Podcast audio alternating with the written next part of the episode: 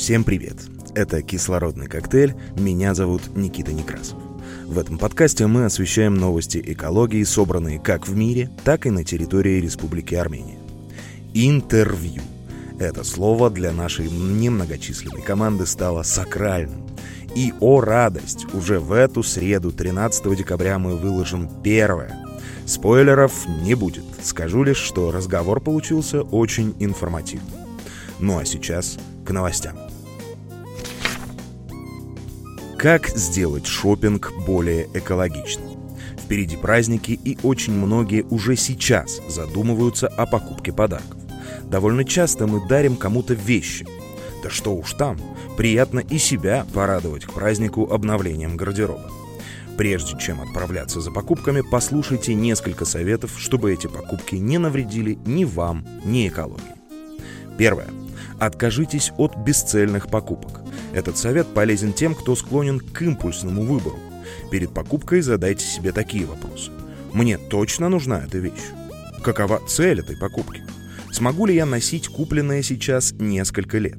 Второе. Обращайте внимание на качество. Не покупайте вещи, в составе которых больше двух типов волокна. Их нельзя переработать. Обращайте внимание на швы и качество ткани. Такие вещи вы проносите дольше. Третье. Обращайте внимание на локальных дизайнеров. У них качество вещи будет намного выше, чем в масс-маркете. Четвертое.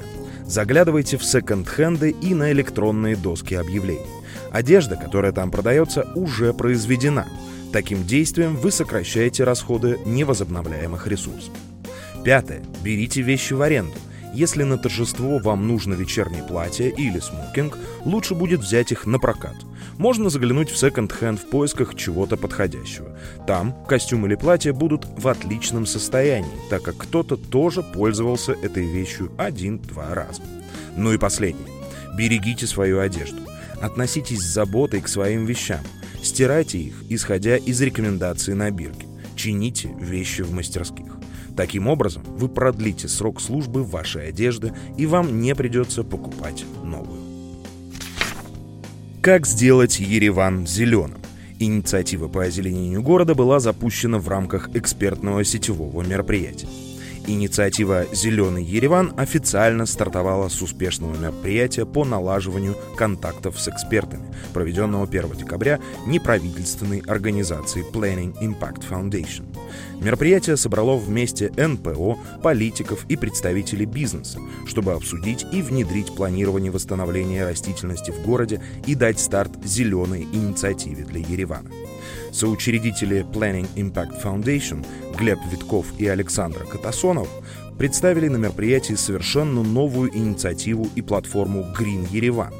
Инициатива направлена на вовлечение городских акторов в процесс восстановления растительности Еревана с помощью открытой аналитики и альтернативных решений по озеленению, которые будут способствовать достижению целей по озеленению города в целом. Бразилия за год сократила вырубку лесов Амазонии на 64%. Спутниковый мониторинг выявил в прошлом месяце уничтожение 201 квадратного километра лесного покрова в Бразилии, где расположен крупнейший тропический лес в мире. Показатель 64% меньше по сравнению с ноябрем 2022 года. Это был самый низкий показатель за месяц с начала мониторинга в 2015 году.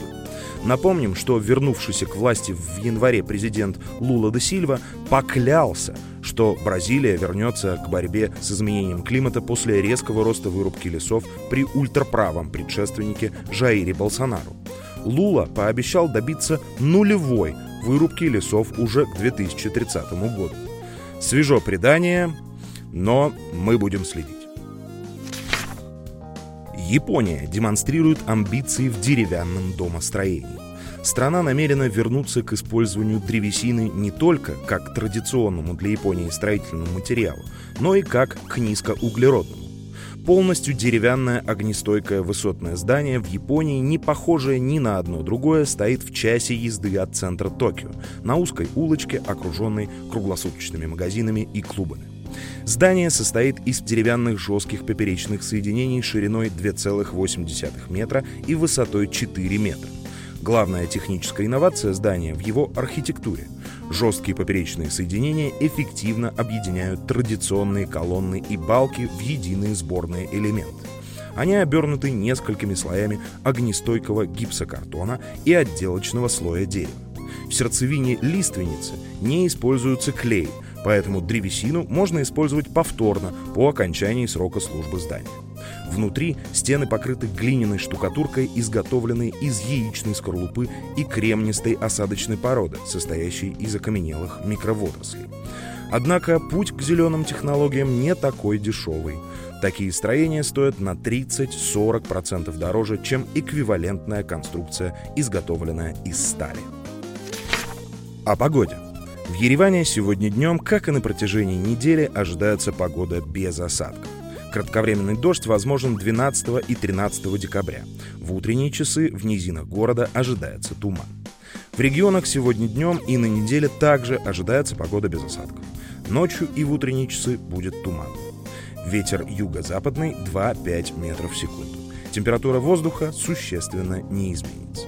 Более подробно о погоде и состоянии воздуха можно узнать на сайте meteomonitoring.am. В выпуске использованы материалы проекта «Земля касается каждого», «Эколур», «Экология России», «Не экология», «Арм Гидромета». Друзья, большое спасибо за прослушивание и внимание к нашему подкасту. Приходите в наши соцсети, чтобы пообщаться или поделиться своим мнением о нашей работе. Нам это очень важно. Спасибо, что поддерживающих нас неравнодушных к экологической тематике людей на нашем Патреоне становится все больше. Здорово ощущать, что есть единомышленники. Если и вы хотите оказать нам финансовую поддержку, ссылку оставлю в описании к выпуску.